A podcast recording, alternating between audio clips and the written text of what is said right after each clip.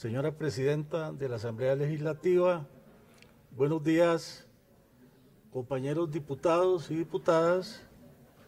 Mi respeto, señor ministro, por la labor que usted viene ejecutando y su equipo. Yo quisiera preguntarle, señor ministro, porque desde que empezó esta pandemia, este diputado, antes de que se diera el primer caso en Costa Rica, empezó en contacto con usted sobre algunas prácticas internacionales que se estaban dando para combatir el COVID-19. Específicamente, me acuerdo cuando le hablé a usted estando desde Seúl, Corea, de las prácticas que se estaban dando en aquel momento en el país de Corea y de las situaciones que tuve que enfrentar, algunas muy eh, positivas desde el punto de vista de decisiones que se tomaban desde el, desde el gobierno en aquel momento allá y en los aeropuertos, con el uso de la mascarilla y con la temperatura. Cuando, no se, cuando todavía aquí en Costa Rica no había un solo caso, porque el primer caso que tuvimos en Costa Rica fue el 3 de marzo. Y a partir de ahí, señor ministro, yo he venido tratando de apoyar en algunas ideas usted le consta, hasta el tema de los estudiantes de medicina, las enfermeras, que el 24 de abril le conversé de la importancia de que se les vacunara para poder refrescar el personal de salud de los hospitales y las clínicas, de la gente que está con miedo, con temor. ¿Y por qué esas decisiones no se toman, señor ministro? Desde la Asamblea Legislativa, este país ha aprobado leyes para darle robustez a la salud costarricense. Tenemos una ley de vacunación, tenemos una ley de salud que le garantiza el derecho a todos los costarricenses y dice que también le garantiza a la niñez, en especial a los inmigrantes y los sectores ubicados por debajo del índice de pobreza. Y se supone que de acuerdo a la ley de administración pública, las decisiones que se toman deben de estar sustentadas en ciencia y en técnica, no en ocurrencias. Y usted preside el comité de vacunación de acuerdo a esta ley que el país aprobó. Y desde esta Asamblea Legislativa también no hemos sido mezquinos en aprobar los recursos que el Ejecutivo ha solicitado para poder realizar la compra de vacunas. Hemos aprobado de inmediato esos requisitos y sé que han hecho los esfuerzos a través de los mecanismos internacionales para adquirir las vacunas.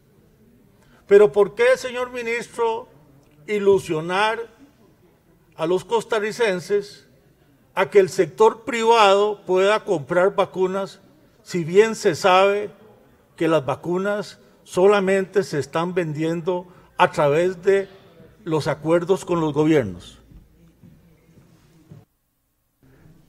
Muchas gracias, señor diputado, y le aprecio mucho todas sus observaciones y el acompañamiento que me ha dado en sus sugerencias a lo largo de la pandemia.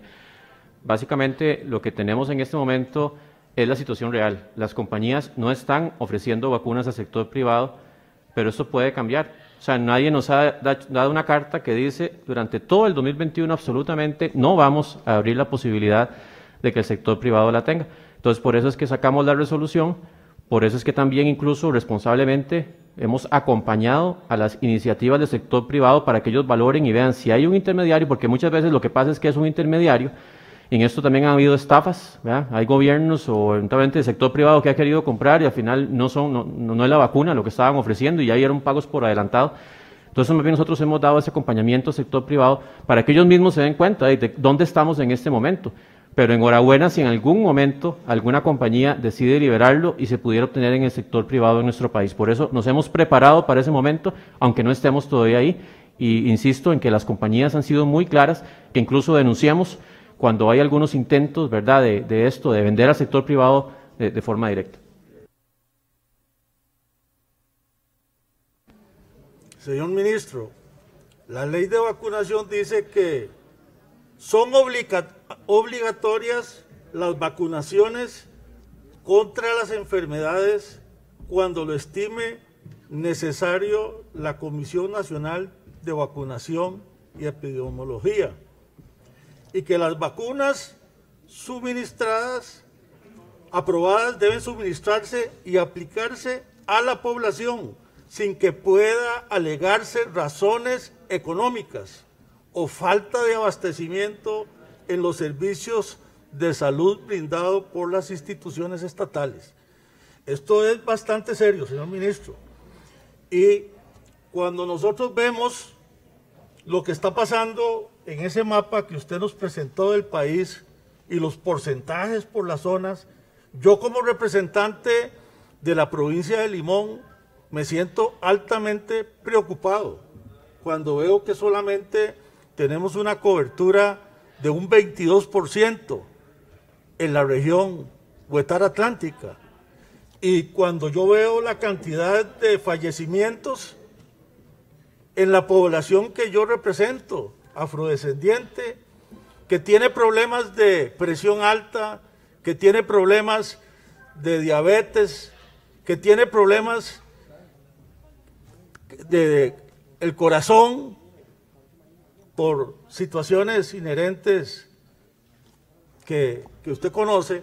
Entonces, ¿qué está pasando? ¿Por qué la provincia de Limón siempre la dejan de última en los porcentajes de cobertura?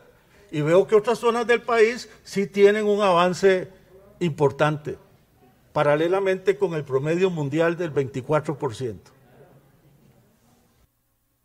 Como mencionaba en mi presentación, eh, la zona Huetar Caribe, Huetar Atlántica, ha sido de las que más ha ido más bien recuperándose en ese rezago, pero también aprovecho este espacio que usted me abre, señor diputado, para por favor decirle a la población de la provincia de Limón y de la Huetar Caribe que se vacunen, porque resulta que es de las zonas que más tenemos rechazo a vacunarse por parte de la población.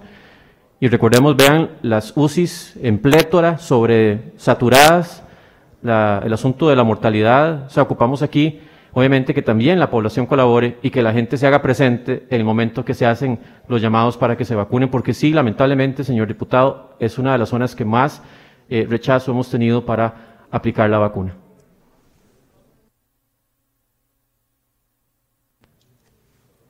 Por supuesto, señor ministro, la provincia de Limón es una de las últimas en los índices de, desarrollo de este país. Los cantones más rezagados en inversión, en información, en educación, están en Limón. Y por eso, desde esta Asamblea Legislativa seguimos luchando yo he estado haciendo campañas promoviendo la vacunación, enviando videos a solicitud también de los directores de salud de la región de Limón, de los médicos que están preocupados por la situación.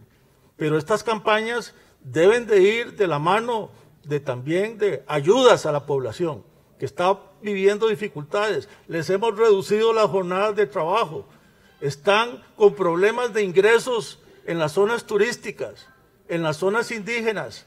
No hay ese comercio que normalmente había en un periodo normal. Entonces todo eso está afectando, señor ministro. Hay decisiones colaterales que hay que también tomar en provincias como Limón. Señor ministro, a mí me preocupa un sector importante de la población y especialmente el personal que da servicios domésticos en los hogares costarricenses. Ese personal que está muy cercano al límite de la pobreza, que tiene que movilizarse en los autobuses para llegar a los hogares donde nos brindan servicio, donde nos dan auxilio para poder avanzar en las tareas del hogar. ¿Por qué ese personal no lo vacunan, señor ministro? Ese personal vive, y muchos de ellos viven en condiciones difíciles en zonas reducidas, en hogares con pocas habitaciones. Y entonces...